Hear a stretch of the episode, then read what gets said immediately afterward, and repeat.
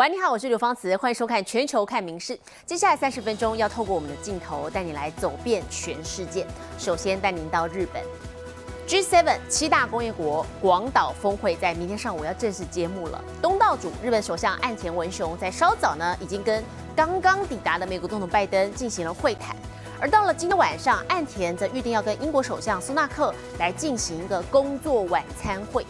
好，另外领袖宣言草案提前曝光了。会三度的把台海和平稳定的重要性纳入联合声明当中。今年的广岛 G7 峰会是一九九三年东京峰会以来再度有 G7 峰会在都会区举办。日本除了调派两万四千全国警力维安之外，海上保安厅也派出近百艘巡逻船，再加上去年才新配置的死神无人机，全天候监控主会场与平岛周边，力求维安滴水不漏。十八号起，从和平纪念公园到宫岛等知名景点都全面禁止外地游客进出。峰会期间，广岛市周边也实施大规模交管。在此同时，G7 各国领袖则陆续抵达广岛。今日未明、イタリアの首相を乗せた飛行機が広島空港に到着しました。到着に合わせ、広島県内の高速道路では 一部交通規制が行われました。而此次领袖宣言的草案也已提前曝光，其中台海和平稳定的重要性将继二零二一年英国康瓦尔峰会、二零二二年德国巴伐峰会后第三度被纳入联合声明中，显示各国对台海局势的重视。法の支配に基づく自由で開かれた国際秩序を守り抜く。 こうした G7 のこの意思を強く世界に示したいと。至于美国总统拜登，则于十八号午后先抵达山口县的美军岩国基地，再转乘海军陆战队一号美军直升机前往广岛，与日向岸田进行会谈。从印太区域情势、乌俄冲突到半导体原物料供应链的议题，都在讨论范围内。而岸田晚间还会和英国首相苏纳克在岸田老家附近的日本料理店举行工作晚餐会，这也是首次有现任英。国首相访问广岛，双方将讨论加强日英两国在经济和防卫等面向的合作。民事新闻综合报道。G7 峰会，美英德法还有意大利跟加拿大领袖都要前往日本。好，除了我们刚才看到维安跟讨论了议题成为焦点之外呢，各界也很好奇，东道主日本要提供怎么样的服务，来让各国领袖跟媒体有宾至如归的感受。好，事上非常的严谨哦。主办的会场鱼平岛饭店们，早在半年前就开始训练这些专门替各国领袖服务的餐厅侍者。G7 广岛峰会即将揭幕，各界除了关心重点议题外，东道主日本如何款待世界各国的政府官员及媒体，也令外界相当好奇。这次 G7 的国际媒体中心就有 VR 虚拟实境体验区，让记者们在云端参观原爆圆顶馆。媒体中心内的厨房更全天候提供现点现做的广岛烧，让外国记者能享受热腾腾的在地美味。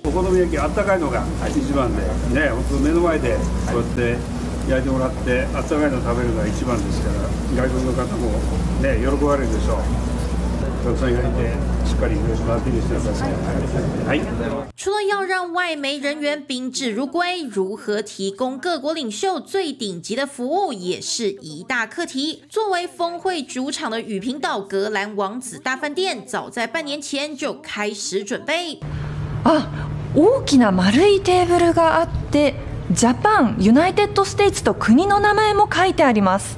只见十八位身着正装的侍者在桌边围成一圈，立正站好，下一刻便整齐划一的迅速将餐盘放置桌上。首脳同士の会話を妨げないよう、音を立てず短時間で食事を提供するのがポイントだと言います。首脳一人に対し、スタッフは二人が専属でつく形になっています。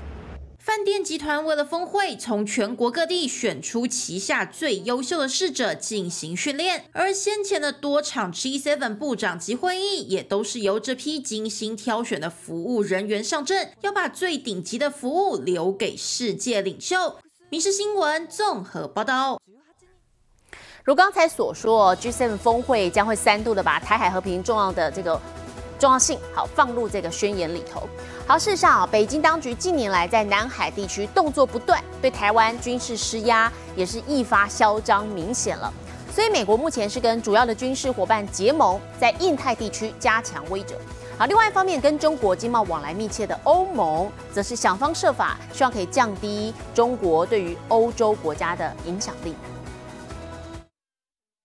因应中国，美方去年三月就编制了海军陆战队滨海作战团 （MLR） 这个新部队，可机动派遣小队前往离岛，在许多时候扮演关键角色。上个月菲律宾军演时，MLR 就派出十多人参与模拟攻击，并展现亮眼成绩。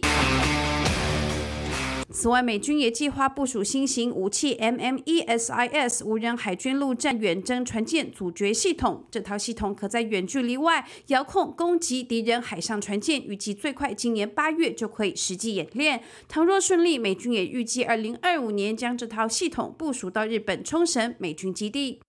Again, I would say that we're here to assure our partners and allies and work for integrated deterrence in the Indo-Pacific region.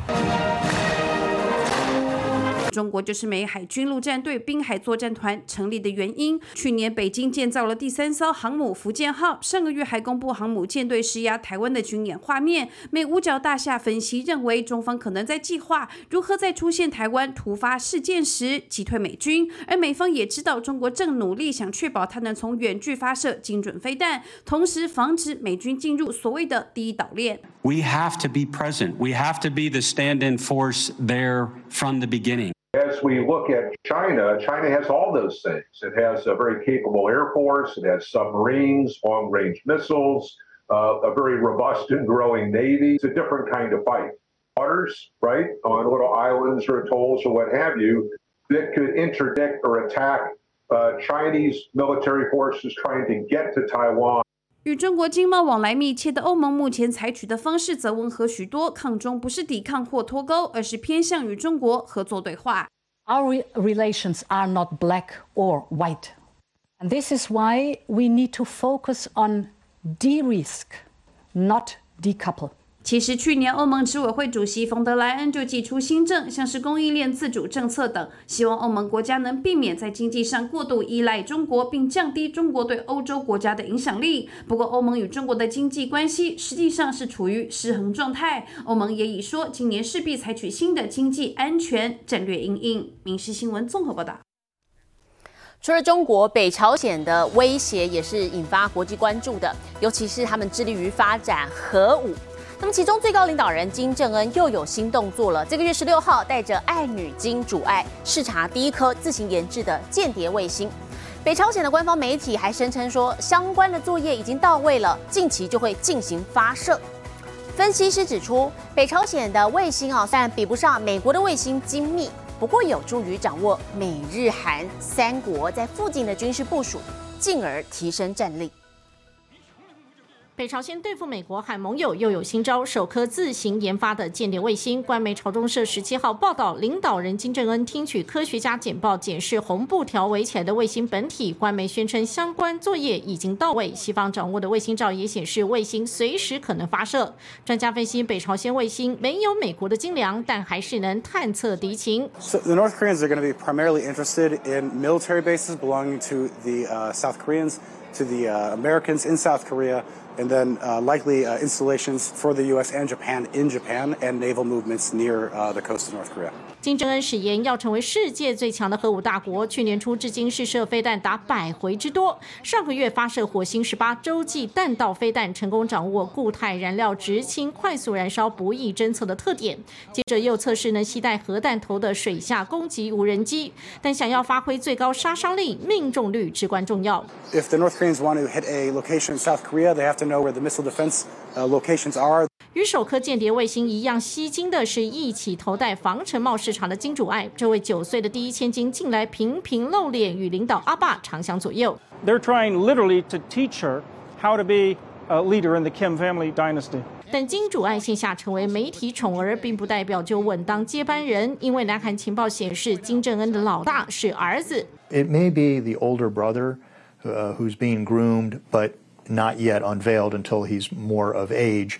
And then they may roll him out with uh, indications of how brilliant a military strategist he is. 但最后若选定金正恩女儿或妹妹金宇镇上位，喜于男性领导人的北朝鲜民众是否能接受？专家分析，接班人是男是女或许都好说，重要的是得要金家人才行。人新闻综合报道。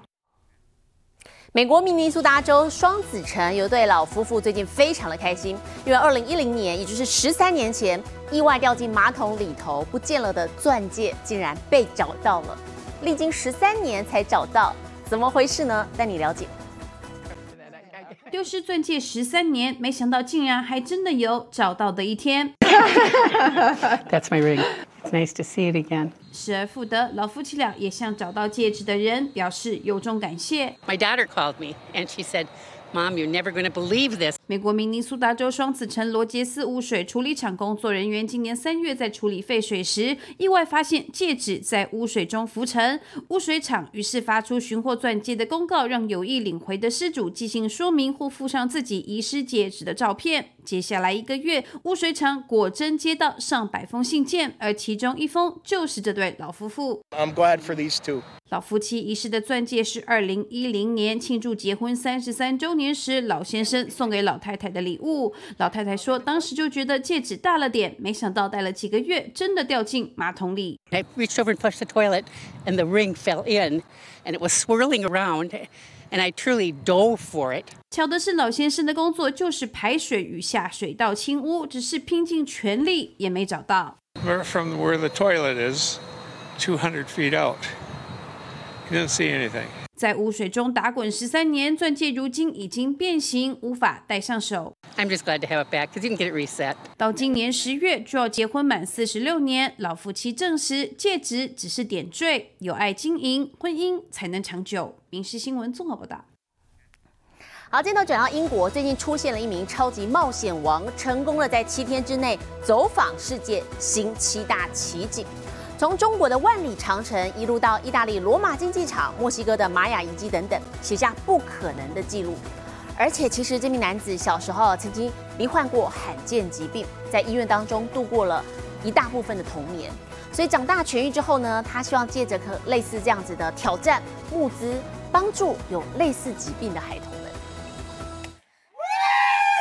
披着超人披风，简直兴奋到模糊。这名又被称为冒险王的英国男子杰米，开心到快飞了起来，因为他刚刚写下了新的近视世界纪录：七天走访世界新七大奇景。It is once in a lifetime. Most people wouldn't even see Seven Wonders in this in a lifetime, and 杰米花了六天又十六小时，从中国万里长城开始，一路前往印度泰姬玛哈林、约旦佩特拉古城、意大利罗马竞技场、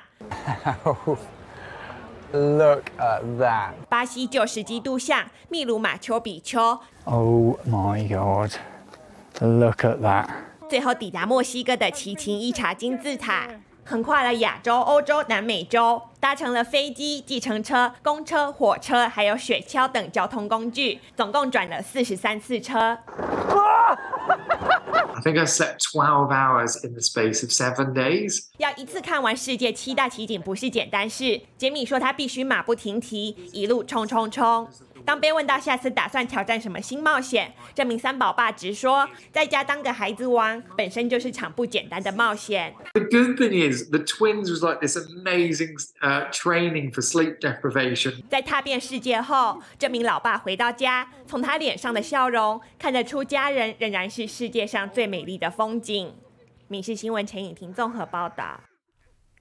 法国极限运动员挑战在东京市区跳伞，他是从两千四百多公尺的高空一跃而下，还穿越了东京都厅大楼，写下人类史上首次在城市跳伞的壮举。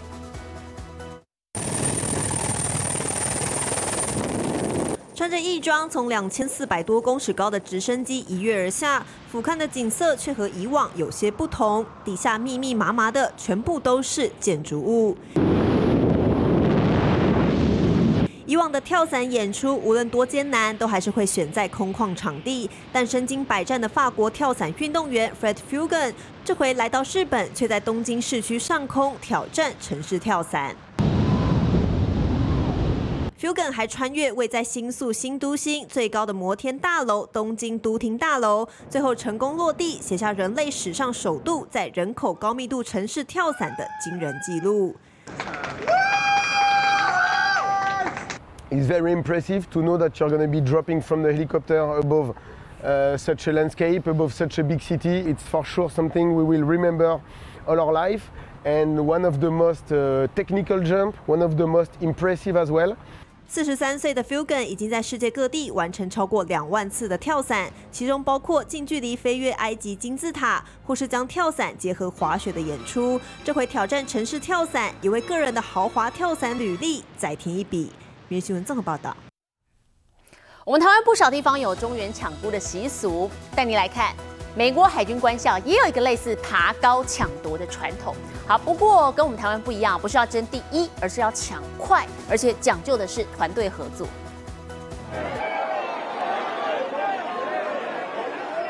美国马里兰州海军官校赫恩登纪念碑下，十七号又挤满一年级学生，他们叠成人肉金字塔，踩着肩膀奋力往上爬。六点四公尺高的纪念碑要爬，不是说太难，但涂满植物奶油那可就是另一个境界啦。负责爬高攻顶的脱衣抹掉油，底下当肉垫的也不好受，脸上除了汗滴，还有学长姐的泼水攻击。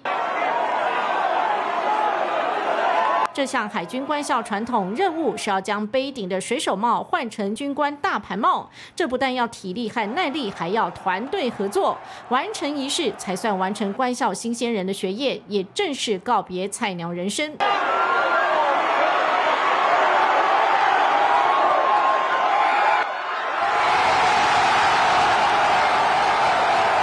I couldn't have done it without any of you.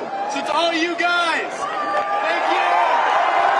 预计在二零二六年毕业的这届一年级生花了两小时三十一分五十一秒登顶换帽，自一九六二年有记录以来最辛苦的是一九九八年那一届，当时用了超过四小时，而最快的是一九七二年的一分三十秒。不过飞速不是因为特别神勇，而是当时还没有涂油这一关。但无论是哪届学生，最终都如愿在纪念碑前大喊“菜鸟不在”，升等晋级。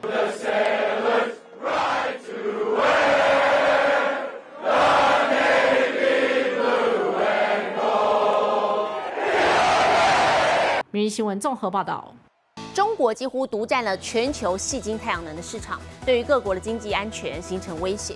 所以，原料取得容易、成本低廉、发电效率高的钙钛矿电池就成了绿能新星。在日本呢，就有数据中心计划明年实验供电。この薄くて曲がるフィルム次世代の太陽光発電として今注目されているんです。 NHK 记者手拿的黑色薄膜是太阳能领域的未来明星钙钛矿电池。虽然钙钛矿有个“矿”字，但根据专家说法，它可不是矿物，而是种化合物，直径可弯，可塑性高，能够以容易形态做成薄膜，涂抹在物体表面。而它的透光性代表可借由吸收室内灯光，用来发电。 钙钛矿电池是由日本化学家宫坂利发明，它的厚度仅只有一毫米，重量也只有传统细晶太阳能板的十分之一。坐落东京都品川区的 NTT 数据中心也计划明年四月将钙钛矿电池安装外墙，实验这种新技术的供电。この建物に関しましては荷重の関係であるとか、まあ、土地の関係でとかでですね既存の太陽光というのは置くことがかなり難しいとフィルム型で軽いということで可能性が広がってくると思います另外，比起传统太阳能板的主原料锡，高达八成是中国掌握。钙钛矿的原料像是碘、甲基胺等随处可得，因此改用钙钛矿电池也有助于国家经济安全。 目前，台湾的产学界也对这种新时代电池摩拳擦掌。去年，宫板力就受邀来台演讲，厂商还宣布成立台湾钙钛矿研发及产业联盟，希望加速产业发展。日新闻林浩博综合报道。民俗疗法、风针疗法最近在中东叙利亚流行，这是用蜜蜂身上的针扎在人体身上，达到提升免疫力，还有减缓酸痛症状的效果，大受病人欢迎。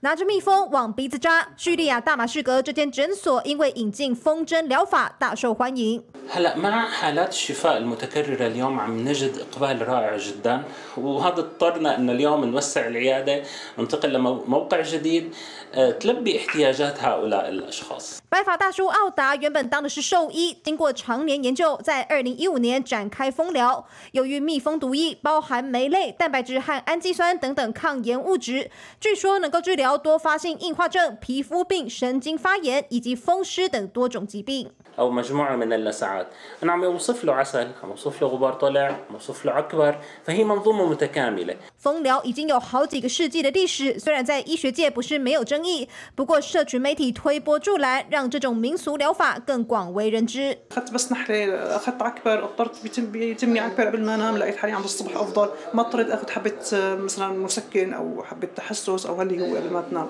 医师标榜佛心收费，一次疗程要叮咬八到十下，只收合台 币不到三十五块。诊所也为此养了两百个蜂箱，希望继续推广风筝疗法。民事新闻综合报道。